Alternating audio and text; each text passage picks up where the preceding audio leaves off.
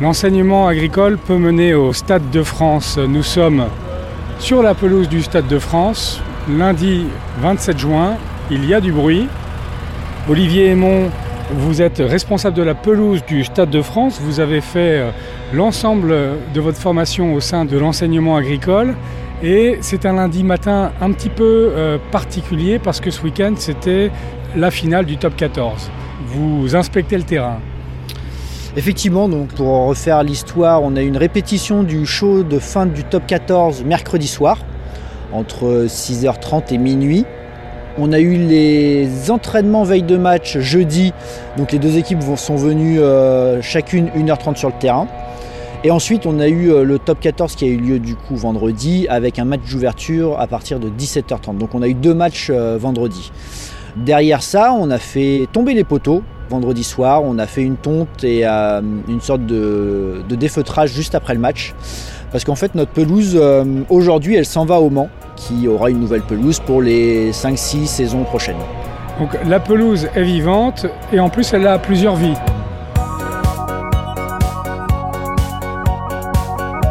Les aventuriers du vivant. Les aventuriers du vivant.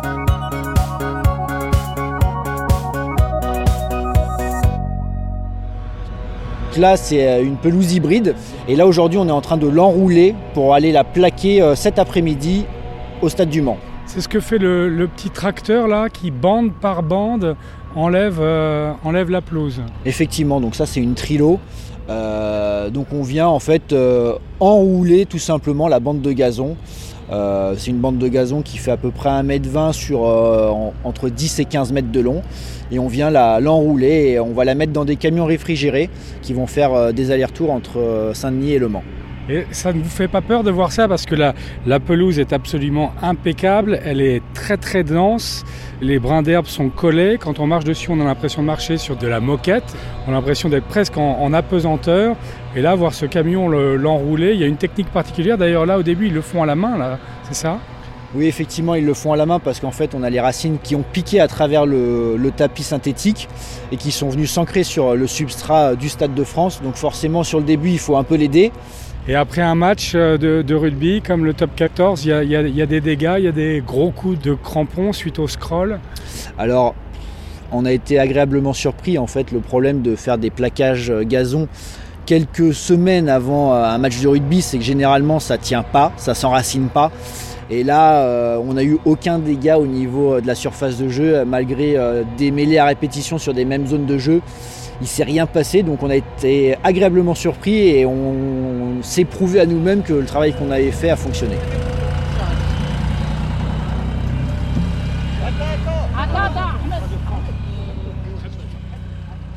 La pelouse est un joyau, l'arène est son écrin. Le gazon du Stade de France est l'objet de toutes les attentions.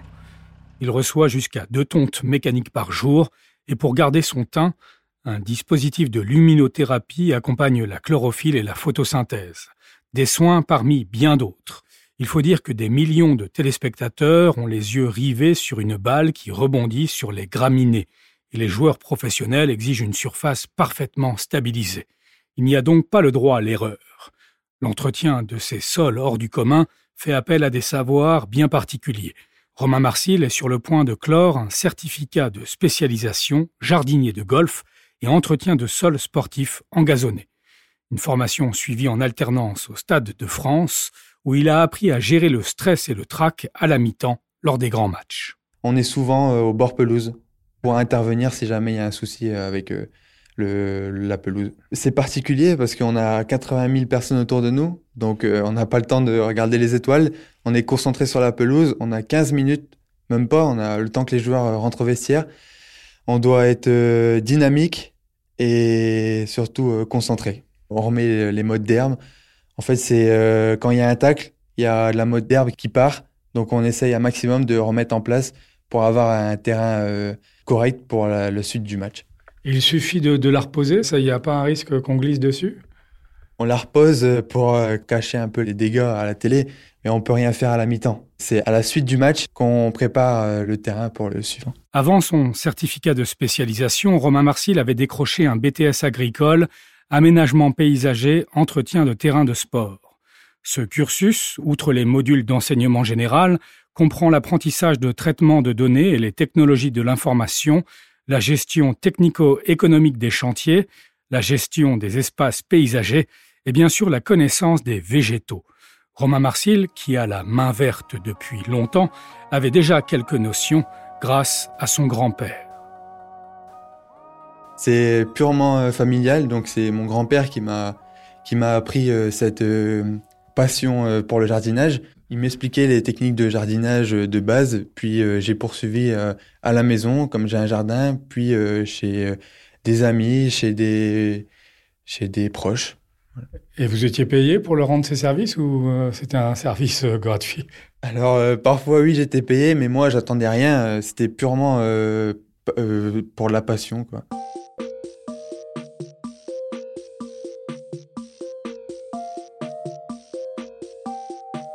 Romain va pouvoir enfin vivre de sa passion. Il vient d'être embauché par la société qui est responsable de la pelouse du Stade de France, mais aussi des stades du Mans, de Nice et de Bordeaux. Son maître de stage et futur patron est lui aussi passionné par son métier, même s'il lui arrive d'avoir des sueurs froides.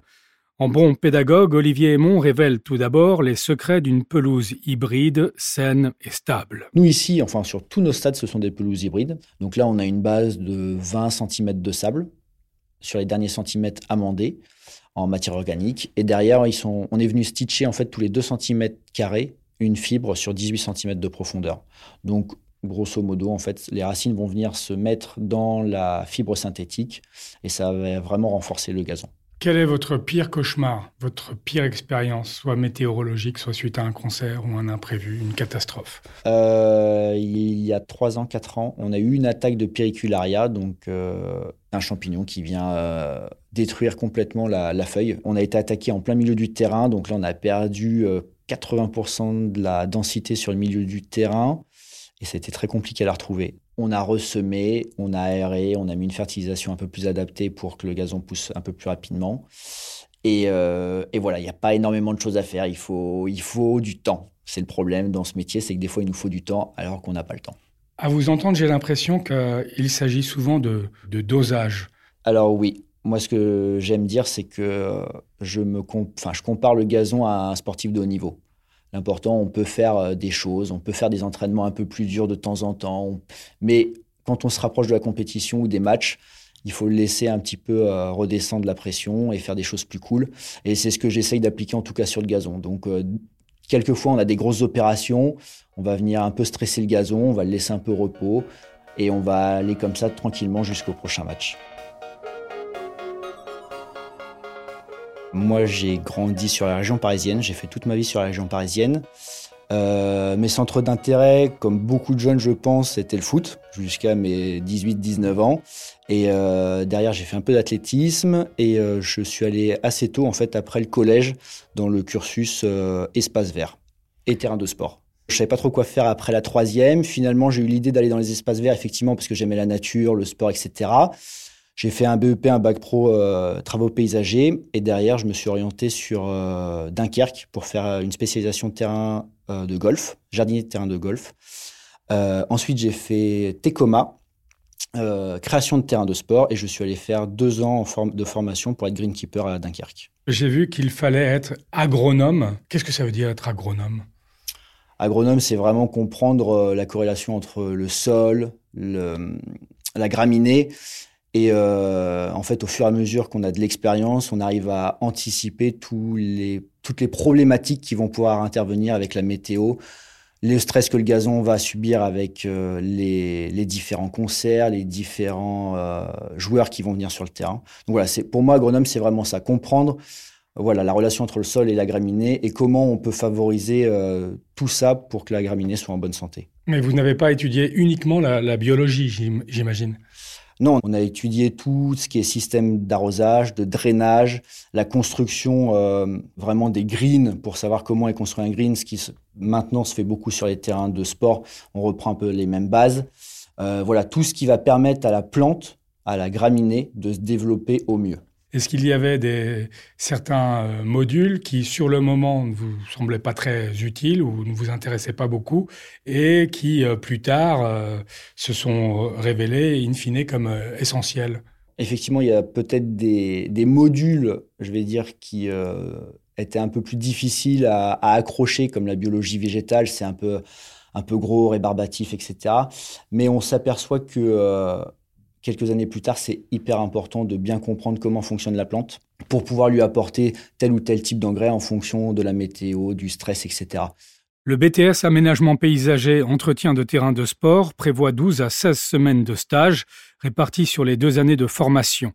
Il y a aussi un module d'initiative locale pour ouvrir les étudiants sur les réalités scientifiques et technologiques du métier et surtout des chantiers qui permettent aux élèves de travailler en équipe et de se faire la main. Alors on a eu la chance euh, durant euh, ce BTS de créer un départ de A à Z de golf. On est parti de la structure jusqu'à la graminée. C'est nous qui avons euh, posé le sable et le gazon. Donc on a été mobilisé une semaine avec la classe de BTS sur ce chantier. Il y avait une équipe qui s'occupait de la prise de mesure, donc de l'implantation du départ.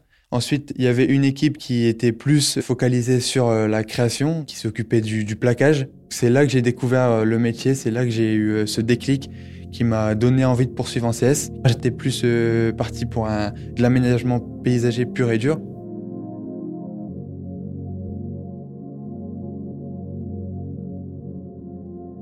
Les formations de l'enseignement agricole qui portent sur l'aménagement paysager ouvrent entre autres sur des licences professionnelles et sur les écoles supérieures de paysagisme.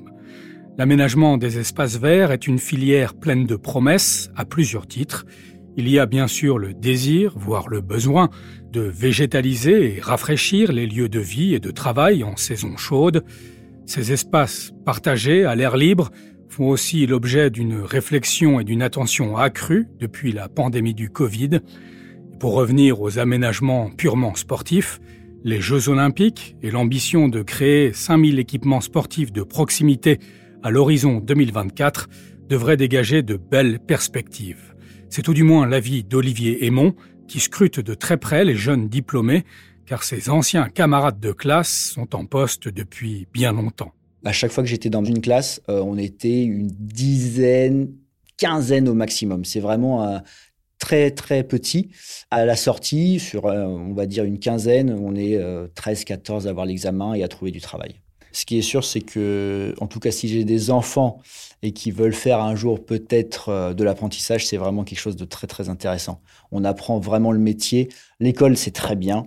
Euh, mais on voit vraiment quand on fait de l'apprentissage que ce qu'on apprend à l'école, on va pouvoir le mettre en pratique sur le terrain. Et des fois, ce qu'on apprend à l'école, ça va pas parfaitement sur le terrain et donc on doit adapter. Donc c'est vraiment une bonne corrélation entre les deux. Moi, j'ai été embauché directement dans mon golf à la sortie. Là-dessus, je suis parti deux ans après avoir été embauché en CDI. Je suis parti quand même euh, un an au Canada. Et quand je suis revenu, finalement, j'ai trouvé trois, quatre propositions de travail. Il y a énormément de, travail. Parce que de plus en plus, il y a quelques années, ce n'était pas le cas, mais maintenant, toutes les entreprises, y compris iTurf et même les golfs, on cherche des gens spécialisés donc euh, on peut se former sur le tas, mais vraiment on cherche des gens qui ont la fibre, qui ont voulu faire ça euh, depuis longtemps. Et donc des gens spécialisés, il n'y en a pas énormément, on se les arrache presque.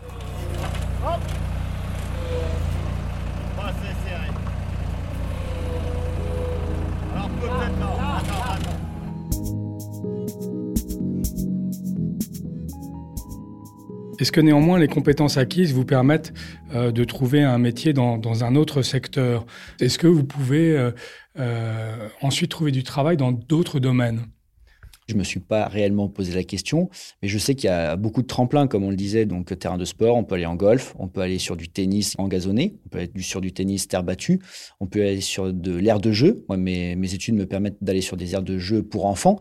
Voilà, c'est quelque chose d'assez spécifique, mais en tout cas, les portes sont assez ouvertes. Et ça, vous avez des collègues qui l'ont fait?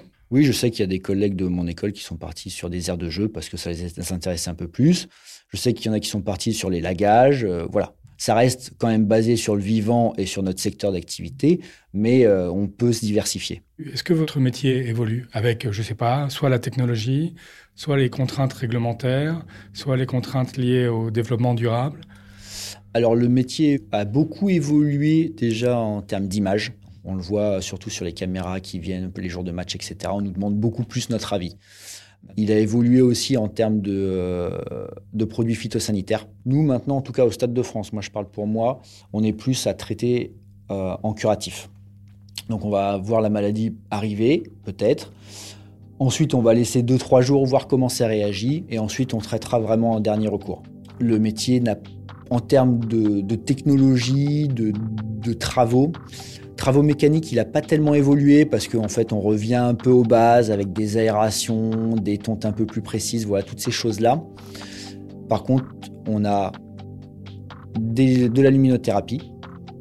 Donc là maintenant, il y en a des nouvelles avec des LED. On a des tentes Sigro qui vont nous permettre de, c'est des petites tentes qui vont nous permettre de, gérer tout le climat à l'intérieur de cette tente, donc luminosité, euh, humidité, apport de CO2 et euh, la température. Donc voilà, il y a des nouvelles technologies, mais la, la base de notre métier reste un peu la même, donc c'est le vivant, faire des opérations mécaniques, voilà, toutes ces choses-là.